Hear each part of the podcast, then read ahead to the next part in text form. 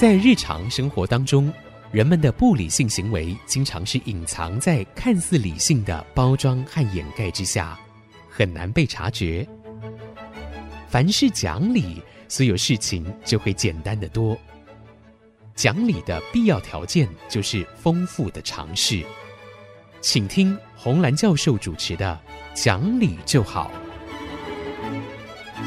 这里是爱惜之音竹科广播电台 FM 九七点五，各位听众朋友您好，您现在所收听的节目是《讲理就好》，我是红兰，我是田丽云。上一次在节目结束之前，嗯、老师您讲到一个我我觉得很多人都会有兴趣的话题。嗯，您说很多人啊，在濒死之前会有很多很多的回忆出现啊，大家就称之为这叫做哎濒死的经验。对。对，结果您说了一句说，在论证上或在一个科学实验上不见得正确。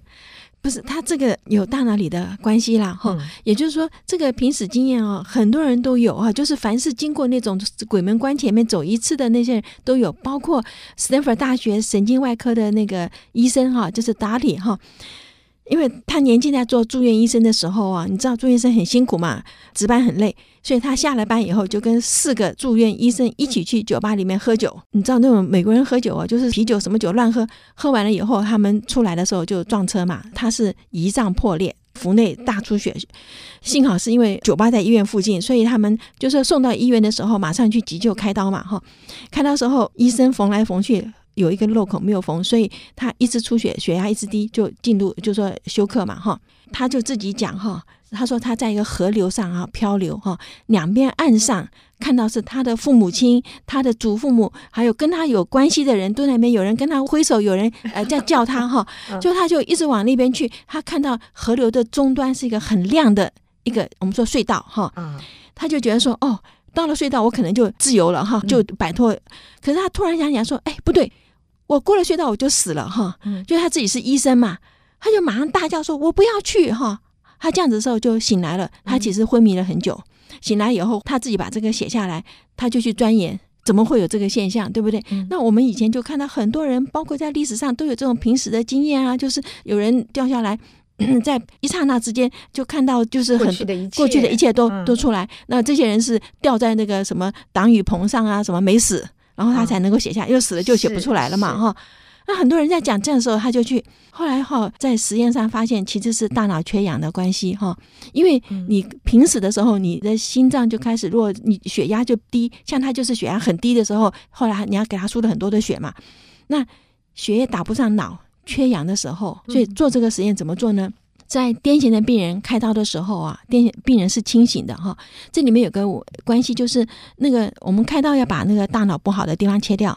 可是如果你切的是一个重要的地方，那这个以后你可能没有癫痫了，可是你同样这个重要的功能也就没有掉了。所以两害要取其轻的时候，开刀之前他要把那个。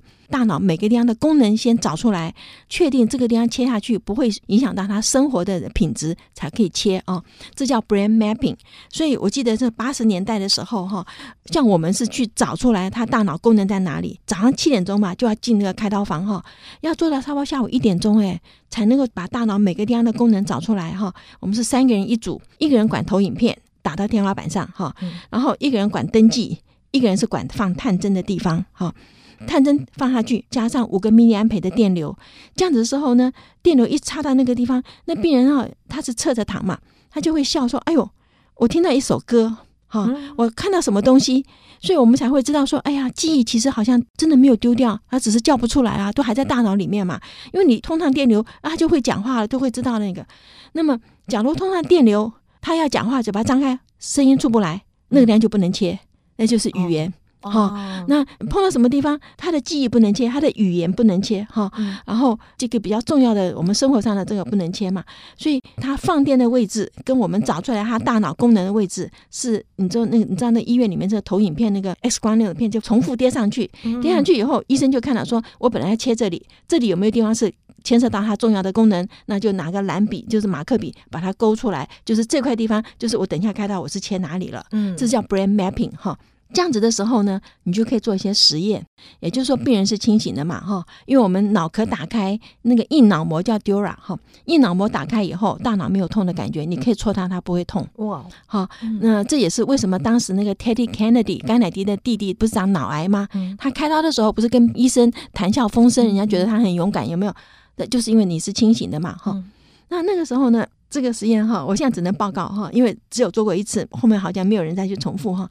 是把病人颈动脉通往视觉皮质的那个血管掐住哈，视觉皮质缺氧了嘛哈，缺氧之后他就他就报告看到白光出现。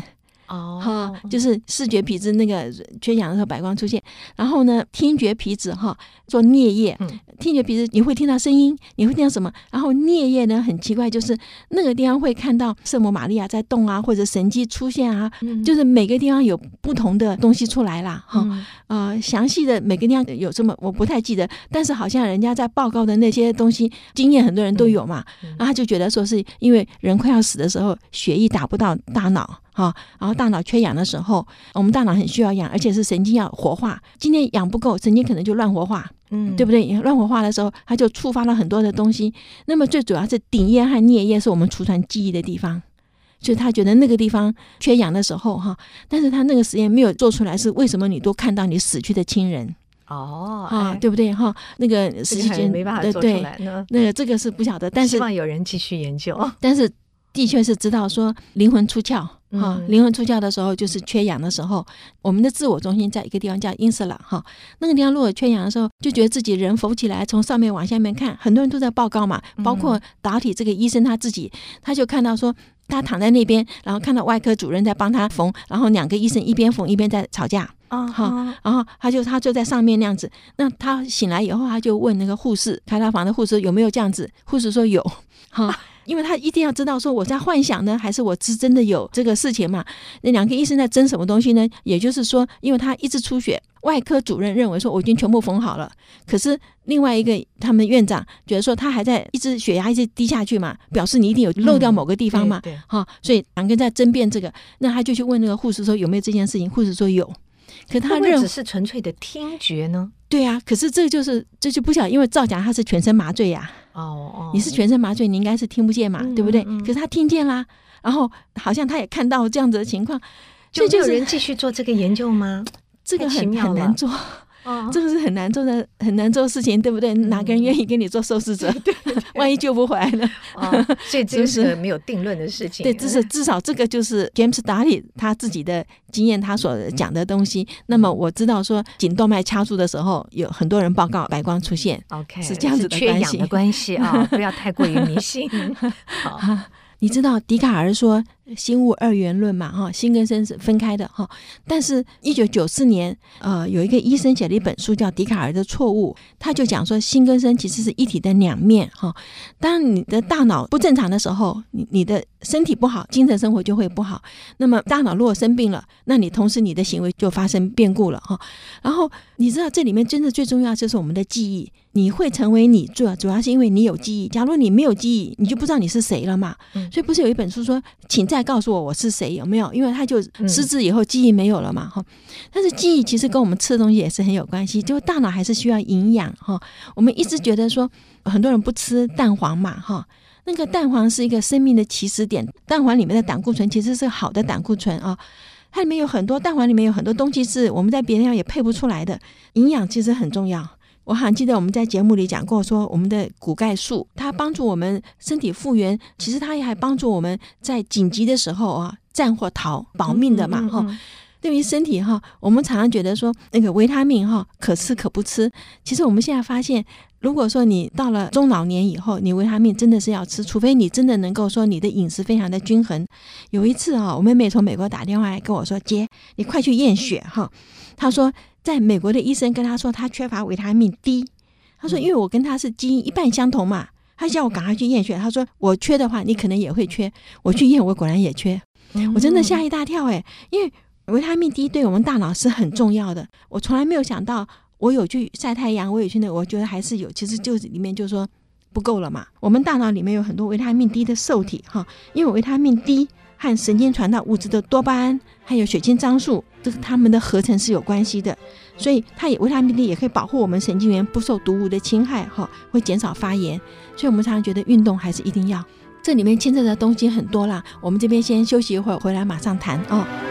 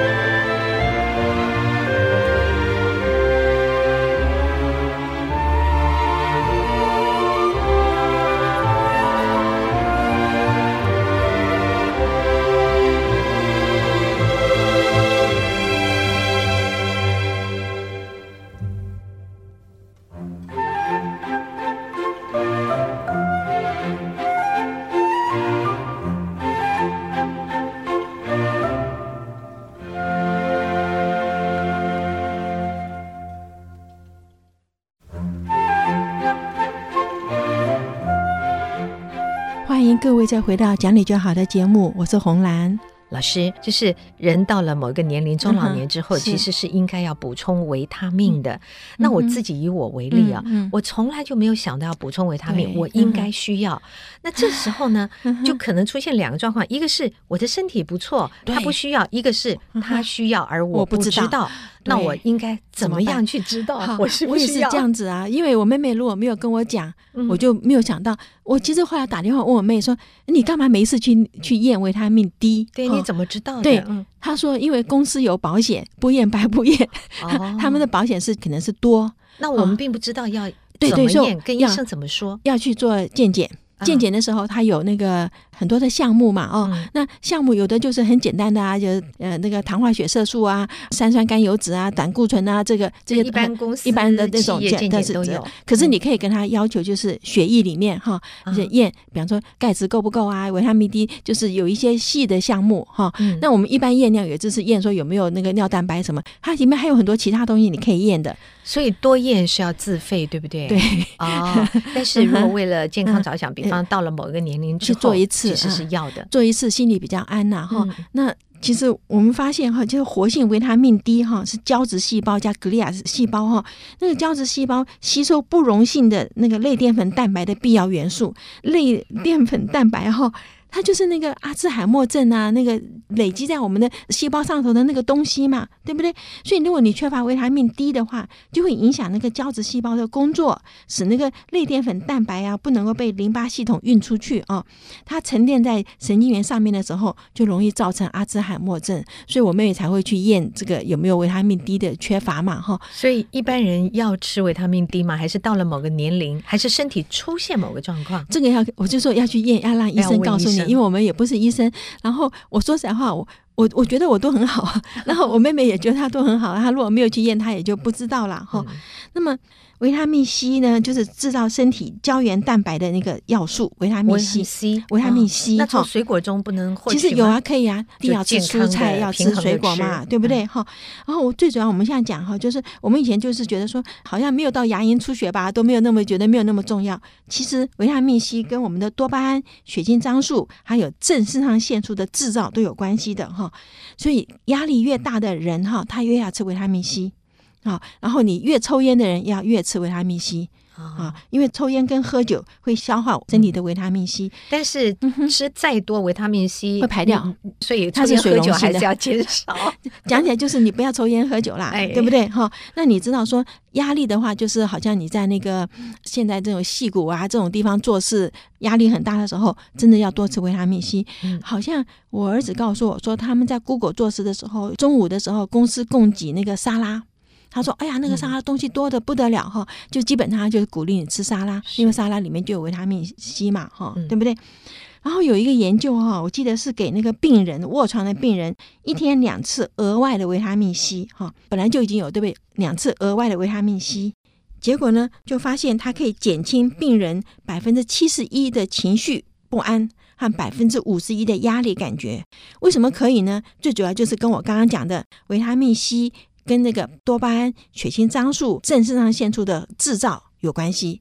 所以维他命 C 哦，讲起来反正你多吃也没什么坏嘛，反正就排掉。嗯、所以我就觉得说，我们青菜水果多吃，一方面你排便比较方便，一方面百分之七十一的情绪不安跟百分之五十一的压力感觉，我觉得那是蛮大的效果了哈。嗯，那另外一个实验呢，是在开刀之前哦，给那个心脏病的病人。注射两克的维他命 C 哈，那么控制组就是注射那个生理盐水了哈，然后手术以后再给那个实验组呢，每天口服一克的维他命 C，这样连续四天，结果呢就发现有额外补充维他命 C 的病人，手术以后的恢复比较快，住院的时间比较短哈。这就很重要，我觉得他这敢给心脏病的病人做这个实验就不容易了哈。嗯嗯、好，那维他命 C 就很重要啦。然后呢，那个马拉松的选手啊、哦，如果在吃一千五百毫克的维他命 C 的话，跑完以后，身体里面的压力荷尔蒙皮质醇的浓度就比一般人低。我们跑的时候拼命跑嘛，会产生压力荷尔蒙哈，皮质醇。但是如果你先给他吃了一千五百毫克的维他命 C 的话，然后这个皮质醇的浓度就比较低了哈。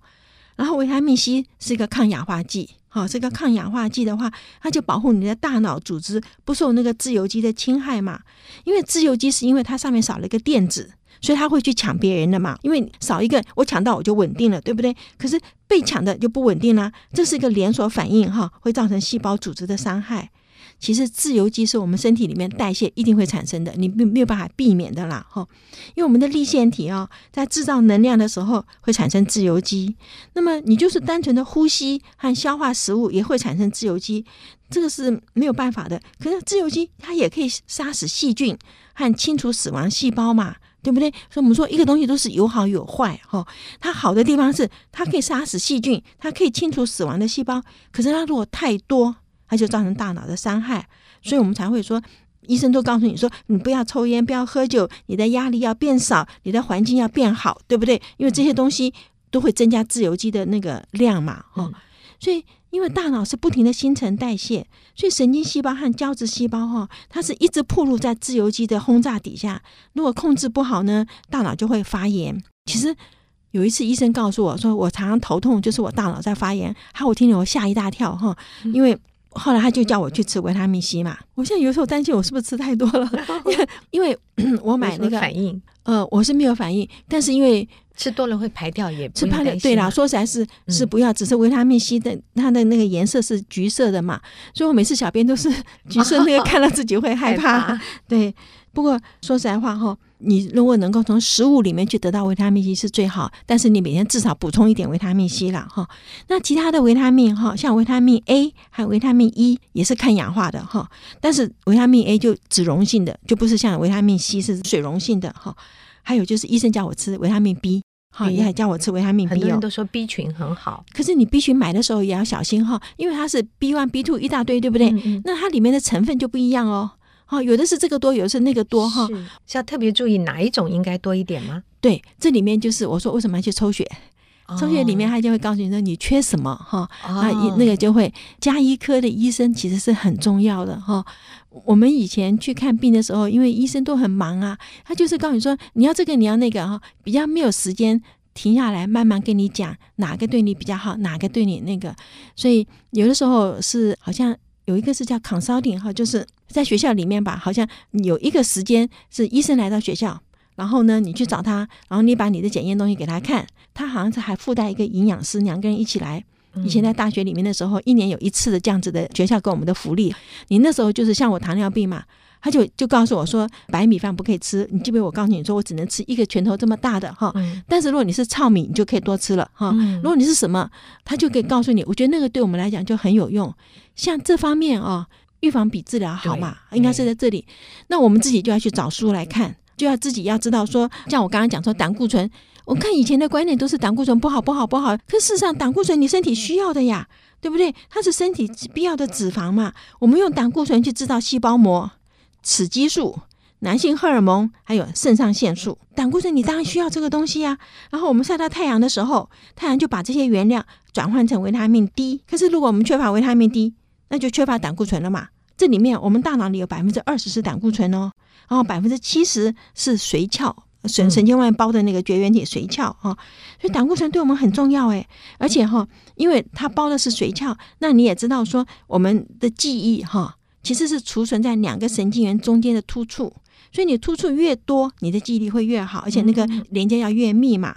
是不是？所以胆固醇对我们来讲，它的学习跟记忆都是有直接的关系啦。嗯，哦，胆固醇是大分子哈，它不能透过血脑屏障进入大脑嘛，所以大脑需要自己制造的胆固醇。